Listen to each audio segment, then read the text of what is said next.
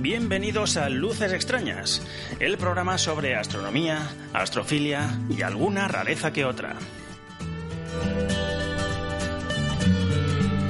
Este es el episodio número 22.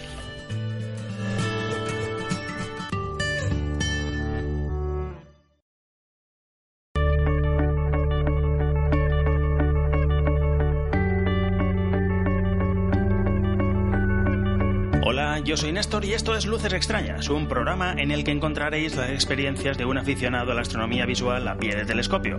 Por aquí dejaré mis impresiones acerca de las cosas que se pueden observar, cómo observarlas, en qué momento y con qué. Cosas que he tenido ocasión de observar recientemente, cosas sobre el material adecuado para observar, sobre el material no adecuado para observar y algunas indicaciones prácticas.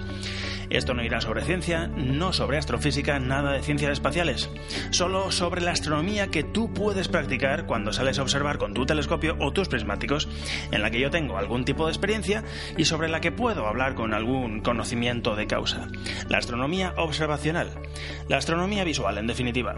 Trataremos sobre la práctica y el material para observar con nuestros propios ojos para recibir directamente en nuestra retina los fotones que un día partieron de unos astros más o menos remotos y que ahora nos llegan a través de nuestros telescopios o prismáticos.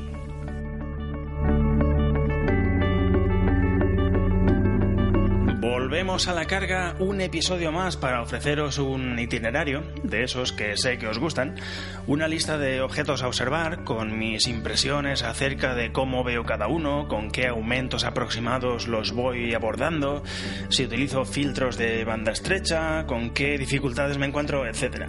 Es una observación de agosto que, como os tengo acostumbrados, realicé con mi telescopio Dobson de 40 centímetros desde mi lugar habitual de observación, que es una ladera a unos casi 1.300 metros sobre el nivel del mar, a unos escasos 15 minutos en coche desde mi casa en Alcublas, con una montaña o colina que justamente me tapa la boina de contaminación lumínica de, de la ciudad de Valencia, distante a unos 70 kilómetros por carretera, aunque bastante menos en línea recta.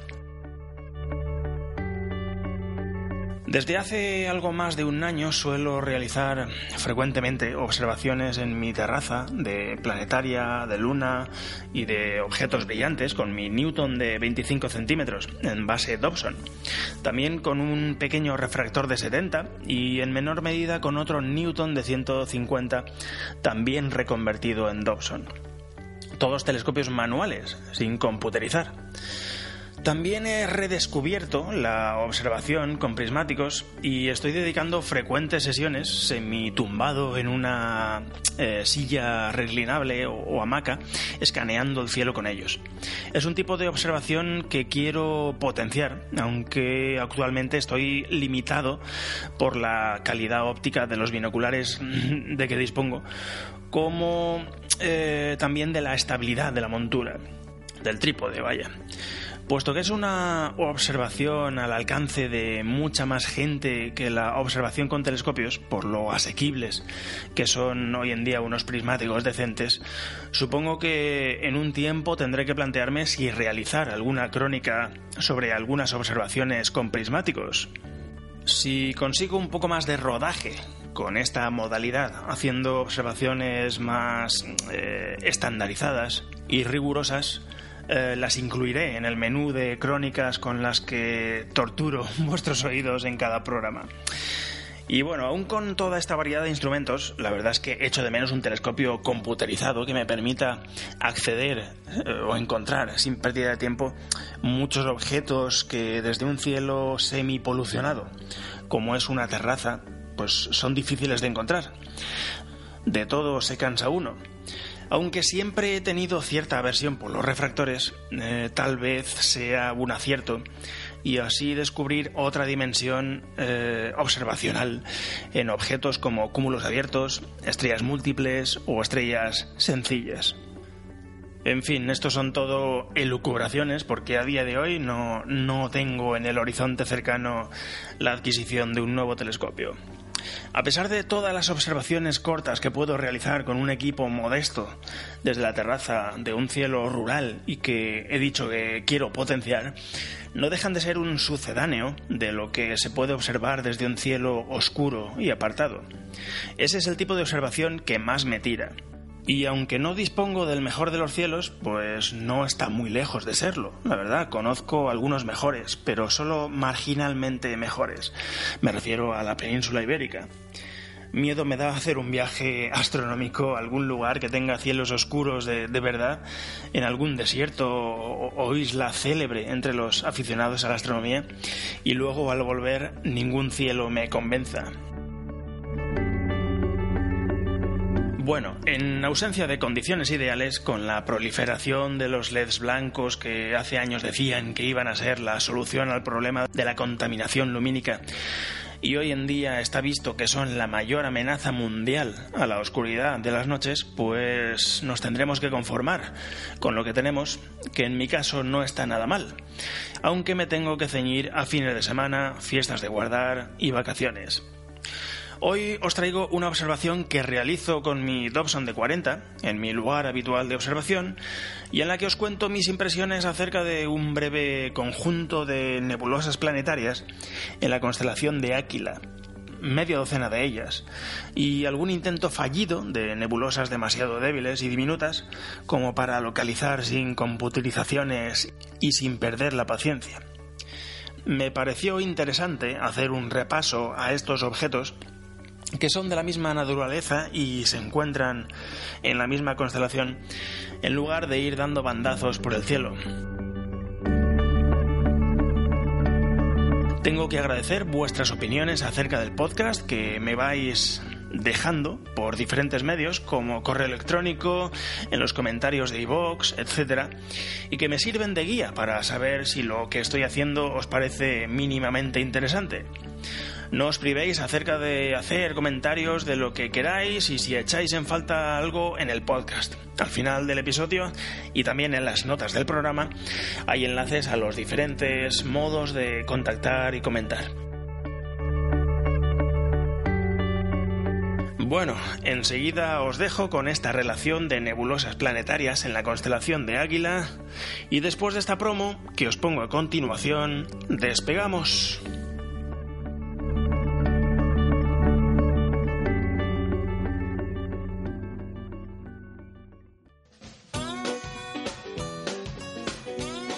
Golfa quién es con la que estaba hablando? ¿Te da vergüenza? Yo aquí limpiando tú ahí en el sofá rascándote. ¿Ahora? ¿Ahora viene? ¿Para qué quiere tanta herramienta? Para ya de beber, ¿no? Que te has tomado unas cuantas cervecitas. Mira que me lo dijo mi madre. Ya está la comida fría. ¿Sabrás lo que me pasa? Me tengo que comprar otro vestido porque es que no tengo nada para ponerme para la boda. Un mojón. Un mojón. Un mojón. Un mojón para ti. Me tomo dos cervezas y vengo a comer, pero ya. Pero si van todos. Pues yo lo veo limpio. Espera que me paso la fase y ya lo hago. ¿Qué le pasa a esta camiseta? ¿Otra vez está hablando tu madre? Si viene de su casa. Sí, cariño, sí. Sí, cariño. Condenados Podcast. Si esta es tu vida, este es tu podcast. Encuéntranos en condenadospodcast.com y en arroba condenadospod.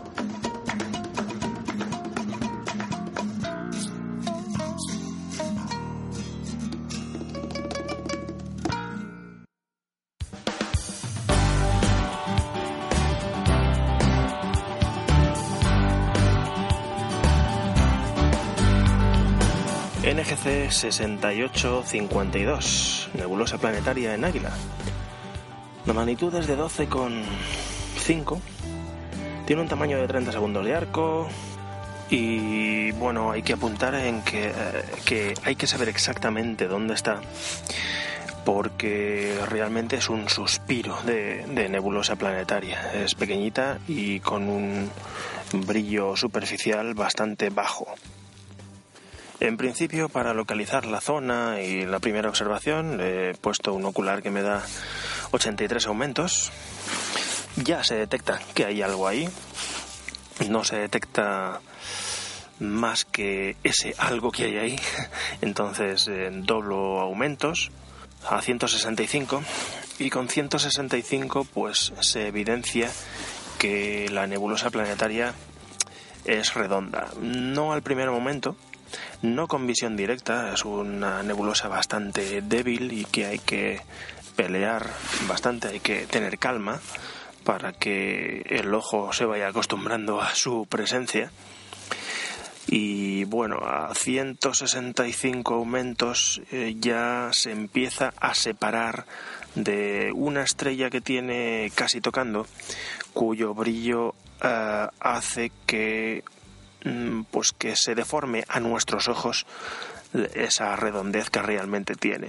Entonces le, deforma la imagen y parece una nebulosa deforme pero conforme vas eh, descansando y adaptando la vista y utilizando la visión lateral, enseguida te das cuenta de que es una estrella intrusa que hay al lado y que realmente la nebulosa es independiente, es redonda y que es muy poca cosa. Cuando le colocas un filtro nebular, mm, gana realmente gana. No gana una salvajada, pero gana lo suficiente para oscurecer el fondo, como siempre. Eh, las estrellas pierden un poco de protagonismo. Se ve, se ve hueco central, y quiero intentar ver estrellas a su través, pero no estoy seguro de haber sido capaz, sobre todo por la poca cantidad de tiempo en relación al total, el poco porcentaje de tiempo que he creído ser consciente de que veía algo a su través. En todo caso, la estrella central. De todas formas, esos 165 aumentos no son suficientes y he puesto 271. Y después 271 con filtro, que ha sido pues eh, la mejor configuración de todas para ver pues en las mejores condiciones dentro de lo que cabe esta pequeña nebulosa. Gran aumento siempre y cuando pues eh, no deformemos la puntualidad de las estrellas, que no sea aumento en vacío, y filtro nebular. Hay que apuntar que la luna apenas se acaba de poner y que el cielo no está del todo oscuro, pero vamos, la nebulosa se ha dejado atacar y ha mostrado algunas de sus intimidades. Y bueno, pues eh, pocas intimidades más aparte de la que acabo de contar. Tal vez sí que, pese a su redondez, sí que hay a, eh, lados opuestos del centro algún punto que tiene una mayor, un, mayor brillo que, que el promedio. La estrella, esta vecina intrusa, por decirlo así, tiene magnitud 13. Mm, bueno, y aprovechando la disponibilidad de un filtro diferente que eh, tengo por aquí, diferente, aunque de iguales características, es de otra marca, pues he probado. Eh, tenía puesto el filtro NPB y ahora he probado uno de la marca Lumicon modelo UHC y tengo que decir que no he sido consciente de ninguna mejora, tampoco ningún empeoramiento. En principio la sensación era de mejora, pero al final no, ha sido una impresión falsa y yo no podría decir, salvo por el color de las estrellas, que el Lumicon le da un tinte verde y el NPB tiene la característica de que pinta de unos colores muy extraños las estrellas, de color magenta y, cosas así. Las estrellas, eh, en cuanto a la nebulosa, no hay diferencia. No resalta ningún filtro más que el otro. Ahora, de poner filtro a no poner, sí, sí que gana y bastante.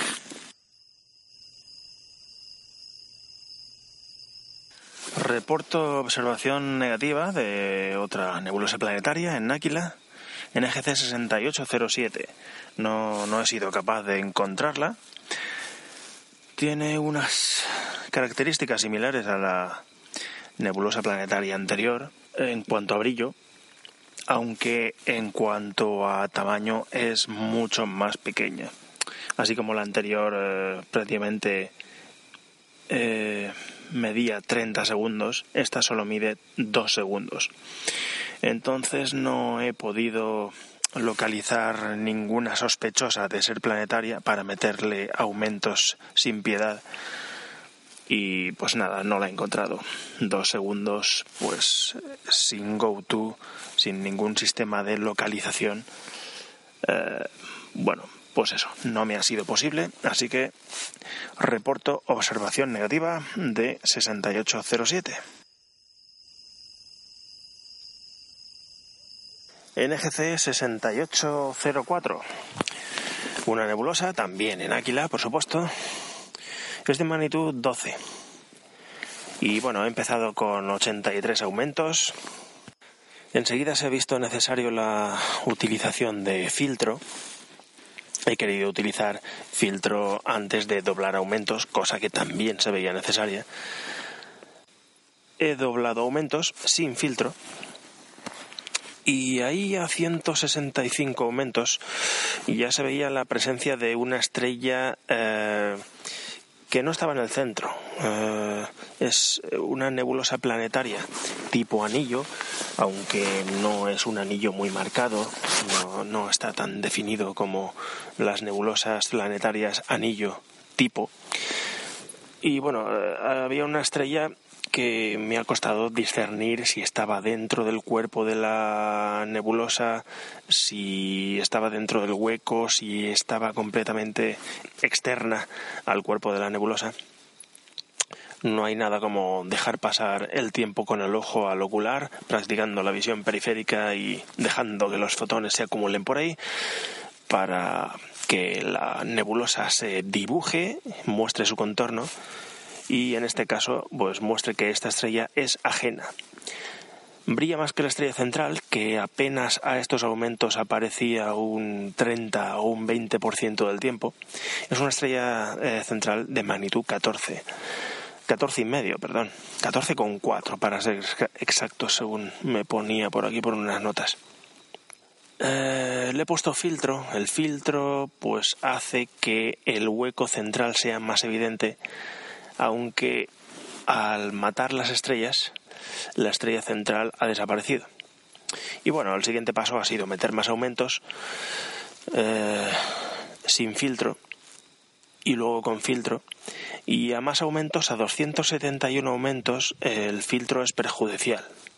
El filtro ya mata a las estrellas y no hace que gane, salvo una estética oscura en, en, el fondo del cielo, realmente a la nebulosa en sí no le hace que gane nada.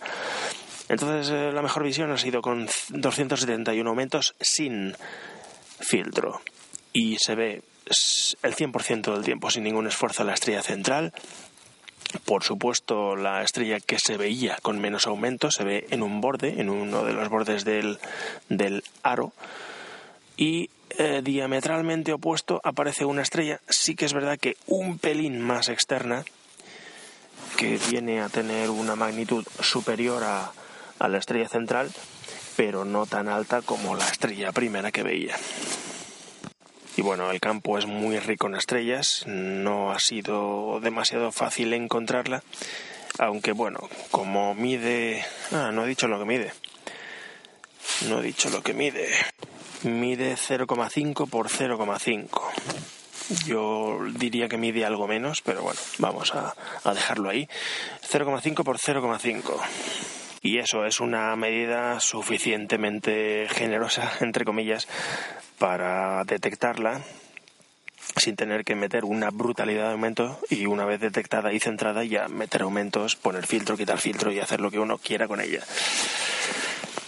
Aquí en la lista que tengo me dice que es una nebulosa irregular y yo supongo, voy a suponer que esto pertenece al ámbito de la fotografía y a lo mejor aparte del aro este central que se ve en visual pues salen otros lazos, otros aros superiores. Pero a lo que es eh, la observación visual con mi telescopio, hoy, con filtro y sin filtro y demás, es una nebulosa anillo, tímida y típica. Y vistosa y vale la pena venir a verla. Bueno, a todo esto está en la zona, eh, vamos a decir que en el cuello de, del águila, muy cerca de la nebulosa oscura que empieza a merodear por detrás de Tarced, la triple cueva, la llaman. Pero hoy no estoy en esa guerra, así que me voy a otros lares, no muy lejos.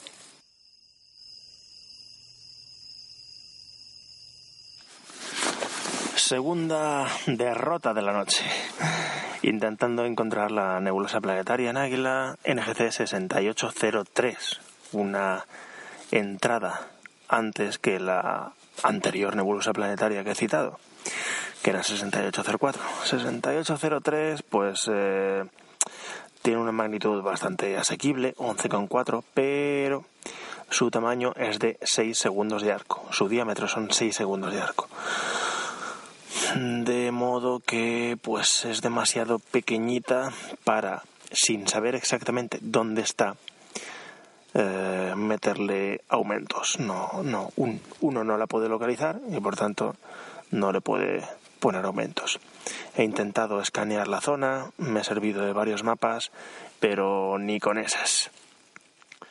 Antes la que me he saltado, no, la que no he encontrado medía dos segundos y esta mide seis segundos y tampoco la he encontrado. Y aprovechando la coyuntura, como la siguiente en la lista mide siete segundos de arco, o sea, prácticamente lo mismo que esta, pese a brillar más, pues me la voy a saltar. Va a ser 67.90. Así que el siguiente objetivo ya será más contundente al menos en tamaño. Y bueno, pues iré a por él. Cabe decir que tenemos 15 grados y medio. La humedad ha bajado bastante. Antes tenía las cosas un poco empañadas, ahora se agradece que haya desaparecido. Gran parte de la humedad, tenemos 76% de humedad relativa. Y en cuanto al cacharro este de medir el cielo, pues me da una medida de 21,4 constantes, 21,4 y pico constantes, huyendo, dejando un poco de lado la Vía Láctea para que, bueno, para que no se false el resultado. Ah, y es la una de la mañana. Siguiente objeto de la lista de nebulosas planetarias que traigo hoy se trata de NGC 6781. Otra vez nebulosa planetaria, otra vez en la constelación de Águila y esta vez pues más llamativa que bueno pues que las anteriores que no he encontrado. En este caso tiene 6781 eh, un diámetro de 1,8 minutos de arco. La magnitud es de 11,4, 11,5, una cosa así y bueno, pues eso da bastante de sí. Entre, un, entre la magnitud y entre la amplitud de la nebulosa, pues no ha habido ningún problema en encontrarla. De hecho, escaseaban las estrellas de referencia y me la he encontrado escaneando el cielo perdido. La he encontrado con el ocular de 83 aumentos con filtro, realmente no es necesario, lo he quitado y realmente la imagen era prácticamente igual, salvo un fondo del cielo más oscuro con filtro. E inmediatamente pues he subido al doble de aumentos, 165 aumentos. Con filtro se aprecia un hueco central, pero no es un hueco central dramático como en las nebulosas tipo anillo. Es un hueco central no bien definido. Digamos que es un, una ausencia de nebulosidad muy progresiva. Yo diría que hasta inclinada más hacia un lado que hacia otro y nada evidente. Eh, uno tiene que practicar la visión periférica mirando fuera de la nebulosa para darse cuenta vagamente de que existe este hueco. El filtro NPV o un filtro nebular o un UHC o incluso oxígeno 3 ayuda a percibir esta característica. Otra característica que se le aprecia es que, mm, aparte de ser muy redonda, por uno de sus lados se deshilacha y deja de tener un perfil definido. ¿Mm? La nebulosa tiene un perfil definido excepto por uno de sus lados. Ese lado, si no me equivoco, es el norte. Entonces ese borde es mm, y, la nebulosa que hay eh, en esa parte del objeto es bastante más débil y más difuso eh, que en el resto del contorno. Quitando el filtro, mm, se deja de tener contraste, aunque básicamente se trata de la misma nebulosa. Vemos lo mismo, un borde muy definido hasta que llegamos a la parte norte de la nebulosa que se deshilacha y uno empieza a querer ver estrellas a su través. Pero muy poco tiempo sobre el total. He creído verlas más al principio de la observación que al final por lo visto se ha emborronado, se ha empeorado el sync conforme observaba yo, ha empeorado momentáneamente el sync y yo creía que iba a ver más claramente esas estrellas que han aparecido fantasmagóricamente durante unos breves instantes y luego ya no las he vuelto a ver claramente. No obstante, pues de, de 165 aumentos he pasado a 271 con y sin filtro. Y bueno, el filtro mata las estrellas, por lo tanto cuando he puesto el filtro lo que quería ver era más dramatismo en el, en el hueco central y más definición en, en lo que es la nebulosa, en los bordes de la nebulosa, en el borde difuso norte de la nebulosa y al quitarle el filtro, pues con objeto, con, motivo de querer ver estrellas a su otra vez, he, querido ver, he creído ver dos. Lo que pasa es que son dos que las habré visto un 10% del tiempo. Pese a eso, estoy seguro de haberlas visto porque las he visto en el mismo lugar. Pero las he visto en un sitio que no corresponde al centro. Entonces, muy difícil será que sea la estrella central. La estrella central vería con una magnitud, según tengo entendido por aquí, de 15 y pico, 15 y medio. La verdad es que hasta aquí hay disparidad de opiniones. No obstante, mm, da igual, porque como el centro de la nebulosa no está vacío, ese 15 pues equivale a más, equivale a 16 y pico. Eh, yo no la he visto, las estrellas que he visto en breves momentos no corresponden con esta. Estaban un poco, una un poco excéntrica y la otra muy solapada, casi, casi acercándose al borde. Ya lo que no sé es si son estrellas de primer plano o son estrellas de fondo. El caso es que es una nebulosa planetaria fácil, una nebulosa planetaria en la que no hay que aspirar a ver color a bajos aumentos, como muchas nebulosas planetarias, fácil de encontrar por su contundencia y luego pues con unos retos en su interior, ese tímido semi vacío interior y ese borde poco definido en la parte norte.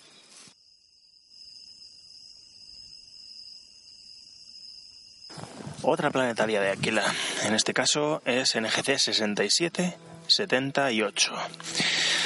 Eh, es una de las pequeñitas, no tan pequeñitas como las que no encuentro, pero un poco más, 16 segundos de arco. La magnitud que le adjudican es de 12,3, 12,1, 12,7, depende de quién preguntes. La he localizado eh, gracias a que tiene muy buenas estrellas de referencia que prácticamente indican exactamente dónde está.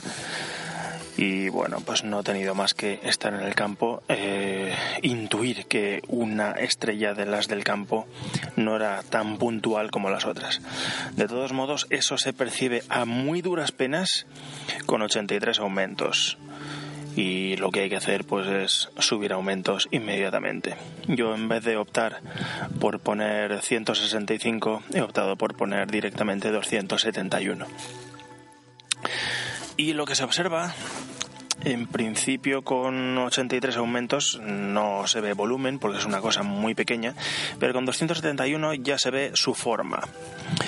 Y su forma eh, no es redonda, su forma viene a ser rectangular. Eh, a mí me ha recordado inmediatamente a M76, la nebulosa eh, pequeña Dumbbell o pequeña Altera o pequeña Mancuerna, como, como queráis llamarla una similar, una nebulosa planetaria bipolar pero claro, de otra liga, de varias, varios escalones por debajo. Y no ha sido capaz de ver detalle interno.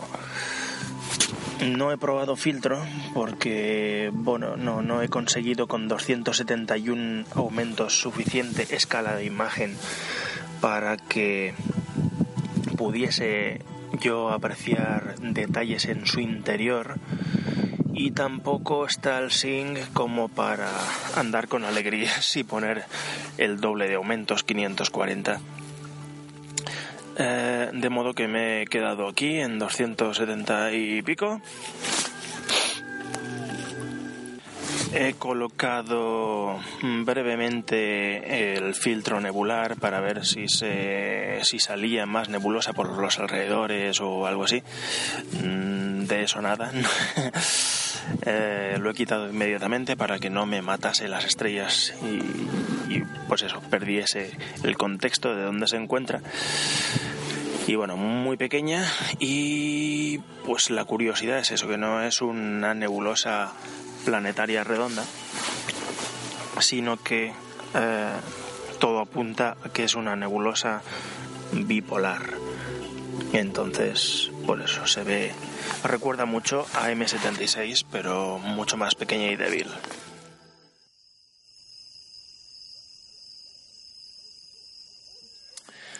Pues ahora le ha tocado el turno a otra nebulosa planetaria en Águila. Vaya novedad.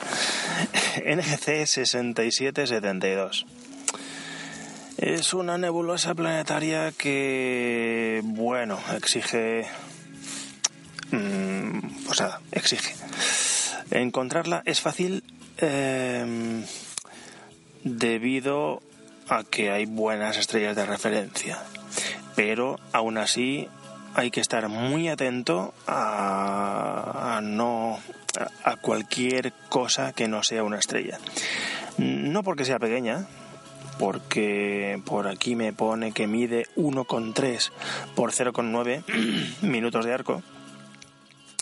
No por ello, sino porque su magnitud es de 12,60, o sea, eh, una magnitud de 12,60 repartida entre esa área de 1,3 por 0,9 es mucho repartir. De forma que, pues eso, es un, un suspiro esta nebulosa. Una nebulosa redonda, yo no he sido capaz de detectar esa diferencia entre un diámetro y otro que dicen aquí las medidas, 1,3 por 0,9, un diámetro más largo que el otro, no he sido capaz de ver eso. Y qué decir, el campo es rico, como no puede ser de otra manera, en pleno corazón de la constelación del águila. No he sido capaz, porque no tiene, vamos, porque lo sé yo que no tiene, al menos evidente, ni en visual ni en fotografía, estrella central. Y bueno, eh, la ventaja para encontrarla es que he partido de la nebulosa planetaria anterior y siguiendo una línea de estrellas en línea recta junto con la nebulosa planetaria anterior, pues me he, venido aquí y ya sabía que iba a estar en el centro del ocular antes de que pues asomase el ojo por allí. Encontrada con 83 aumentos, 83 más filtro ha oscurecido el fondo pero no ha logrado arrancar ningún detalle. He metido 165 con filtro y 165 sin filtro. Aparte del oscurecimiento que se consigue con el filtro, mm, no he conseguido ver ningún detalle. Y más tarde, pues he puesto 271 aumentos que esta, esta noche me he conformado con esos aumentos, pese a que las nebulosas planetarias, la verdad es que lo aconsejable sería más, pero las noches de verano son las noches de verano. En fin, 271 eh, aumentos con y sin filtro. Y tampoco he encontrado que el filtro aportase nada. He creído ver por un instante un pequeño vacío en el centro no muy definido, pero ha sido tan poco tiempo que, bueno, sé que está, sé que está porque lo he percibido varias veces, en varias ocasiones, pero ha sido muy poco porcentaje del, tiempo con respecto a- al total del tiempo observado. De modo que no tiene mucho más que ofrecer. Es una, está, es una de esas nebulosas en el límite. Pese a que es generosa con el tamaño, pues tiene un, un brillo bastante tímido. Y hay que poner todos los sentidos para, para encontrarla.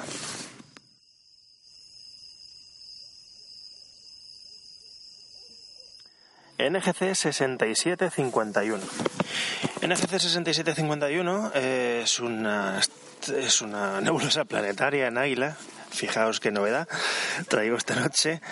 Y bueno, lo que quiero decir es que es fácil de localizar. Si nos vamos a la parte más baja de la nebulosa de, de la constelación, perdón, la constelación del Águila, eh, en la parte inferior vemos que hay dos estrellas.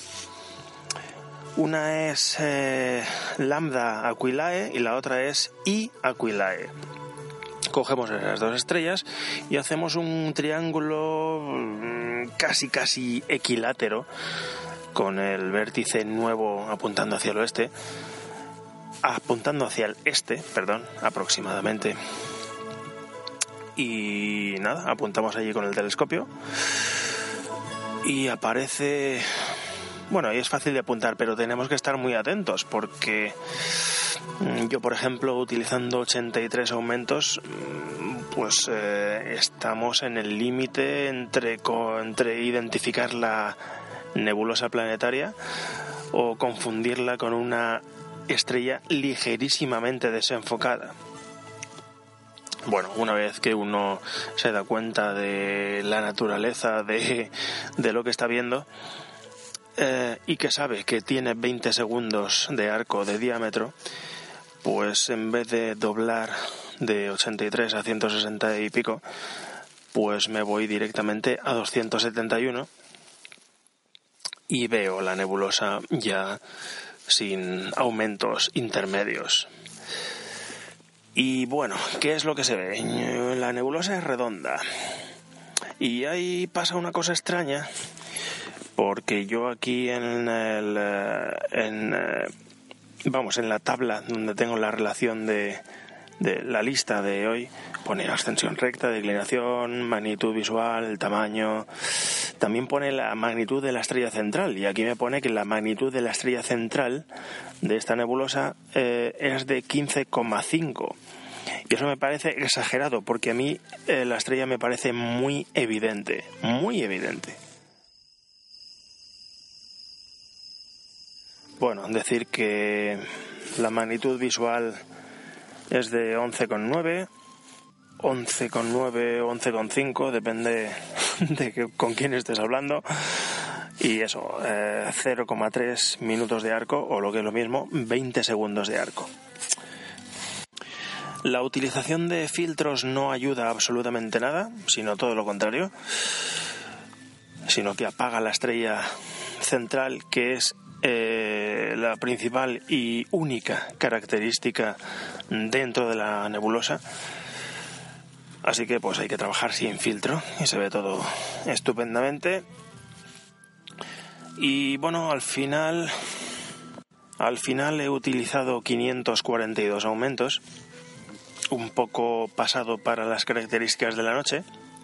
Las estrellas no se podían no se pueden con este aumento enfocar y que se vean puntuales, pero bueno, la nebulosa ha ganado en tamaño y la estrella central ha ganado en evidencia y contundencia, por lo que estoy todavía extrañado de por qué aquí en la tabla pone que la estrella central tiene una magnitud de 15 y medio, en el límite o incluso fuera del límite del alcance de mi telescopio teniendo en cuenta que el interior de la nebulosa ni muchísimo menos está vacío. Por lo tanto, mmm, peor me lo ponen. Así que es una cosa que tendré que investigar a posteriori. Y bueno, como curiosidad para llegar aquí, en este triángulo imaginario formado por esta nebulosa Lambda Aquilae y I Aquilae, en el centro del triángulo, no en el centro exacto, pero vamos, más o menos por ahí, se encuentra una estrella que es roja como el infierno. Es V Aquilae. V Aquilae es una estrella de carbono de magnitud 6,78. No es la estrella de carbono más contundente que hay en el cielo, ni la más eh, roja intensa, pero es una de las más. No sé si hará podium, pero cerca se quedará. Y bueno, es muy interesante porque contrasta mucho con las estrellas que hay en el campo, dentro de ese mismo triángulo, con unas son blancas y esta es de un rojo muy intenso como pocas las hay.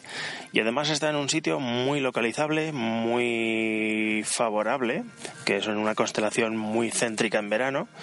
Y bueno, pues os invito a localizar esta V Aquilae cuando podáis echar un ojo al cielo de verano.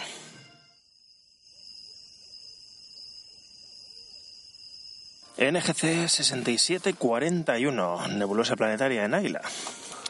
A que no, a que no os lo esperabais. Bueno, pues es una nebulosa planetaria de magnitud 11,4 y 8 segundos de diámetro. Y la he localizado. Y ahora me explico, eh, con razón no he encontrado la de 6 segundos de arco y la de 2 segundos de arco, porque esto es, mm, vamos, me lo reservo para mí. El resumen en observación visual es que a 542 aumentos difícilmente se puede diferenciar de una estrella normal. Es una estrella ligerísimamente desenfocada, de modo que es complicadísimo eh, encontrarla haciendo zigzagueos, barriendo, barriendo la zona. O sabes exactamente dónde está y le pones aumentos a casco porro o esto no se encuentra nunca. Ahora bien, después de localizada y de identificada su naturaleza, ya no hay nada más que hacer en ella. Mm, ni no se puede aspirar a ver en su interior, ni a ver si tiene redondez o es rectangular o qué diantres es, ni estrella central, por supuesto, que me consta que es de la magnitud 20 o algo así. Y bueno, pues lo que me sorprende es que tenga nombre. tiene un nombre, tampoco voy a decir lo, lo que es. Sí, sí que voy a decir lo que es, ahora lo digo es algo así como nebulosa del trazo fantasma.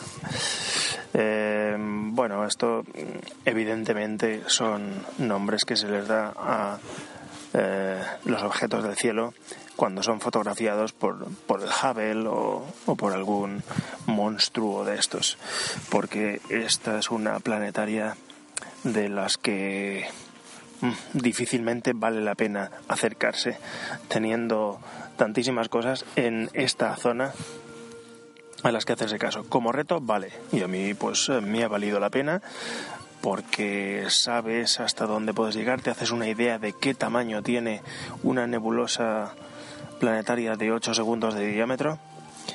Pero, vamos, es un reto. Y me he cansado de retos. Son las 4 menos 5 de la mañana 14 grados de temperatura, 77% de humedad. El SQM dando una medida de 21 con 4 pelados. Y yo voy a estar un rato más observando, pero ya me voy a relajar y voy a por objetos brillantes y gordos. Sin ir más lejos, ahora tengo casi encima de la cabeza la gran galaxia de Andrómeda y las cosas que hay justo encima de la cabeza son las que mejor se ven. Así que voy a por ella y a por alguna que otra cosa y nos vemos en otra ocasión. Venga, un saludo.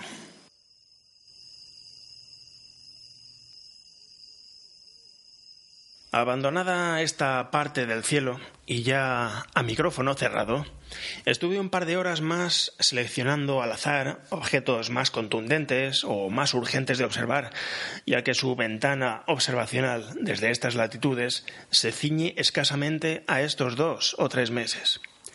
Nebulosa Saturno y Nebulosa Hélice en Aquarius, Nebulosa Ojo del Gato en Draco, la gran galaxia de Andrómeda M31, que a altas horas de la madrugada está en su mejor posición para observar sus detalles, M33, la galaxia del Triángulo, lo mismo, los velos del cisne, nebulosa de Norteamérica y nebulosa creciente, y algunos objetos más ya típicos del otoño boreal que poco a poco se nos van echando encima. Pero por hoy ya estaba bien y aquí llega a su fin el episodio número 22. Muchas gracias a los que habéis estado escuchando los últimos programas y me lo habéis hecho saber por diferentes medios y gracias por vuestra retroalimentación y opiniones. Para ayudarme a que más gente sepa de la existencia de luces extrañas, estaría fenomenal que lo contaseis a vuestros amigos y conocidos o menearlo en las redes sociales, aunque lo más eficaz es valorarlo en iTunes, en los comentarios de iVoox o en el programa que utilicéis para escuchar podcast. En iVoox tenéis todos los episodios de Luces Extrañas, los 20 últimos y todos los que grabé con anterioridad, que son unos cuantos. Para contactar, dejar comentarios, preguntas y consultas sobre lo hablado en este episodio o anteriores, tenéis varios medios a vuestra disposición. Twitter, arroba luces-x, correo electrónico, lucex, arroba nestorgm.com, así como los comentarios en el blog y las citadas valoraciones en iTunes o iVoox. Como siempre, dejo enlaces para ello en las notas del programa. Así que gracias otra vez por haber dedicado vuestro valioso tiempo a escuchar el programa y... Nos vemos por ahí fuera.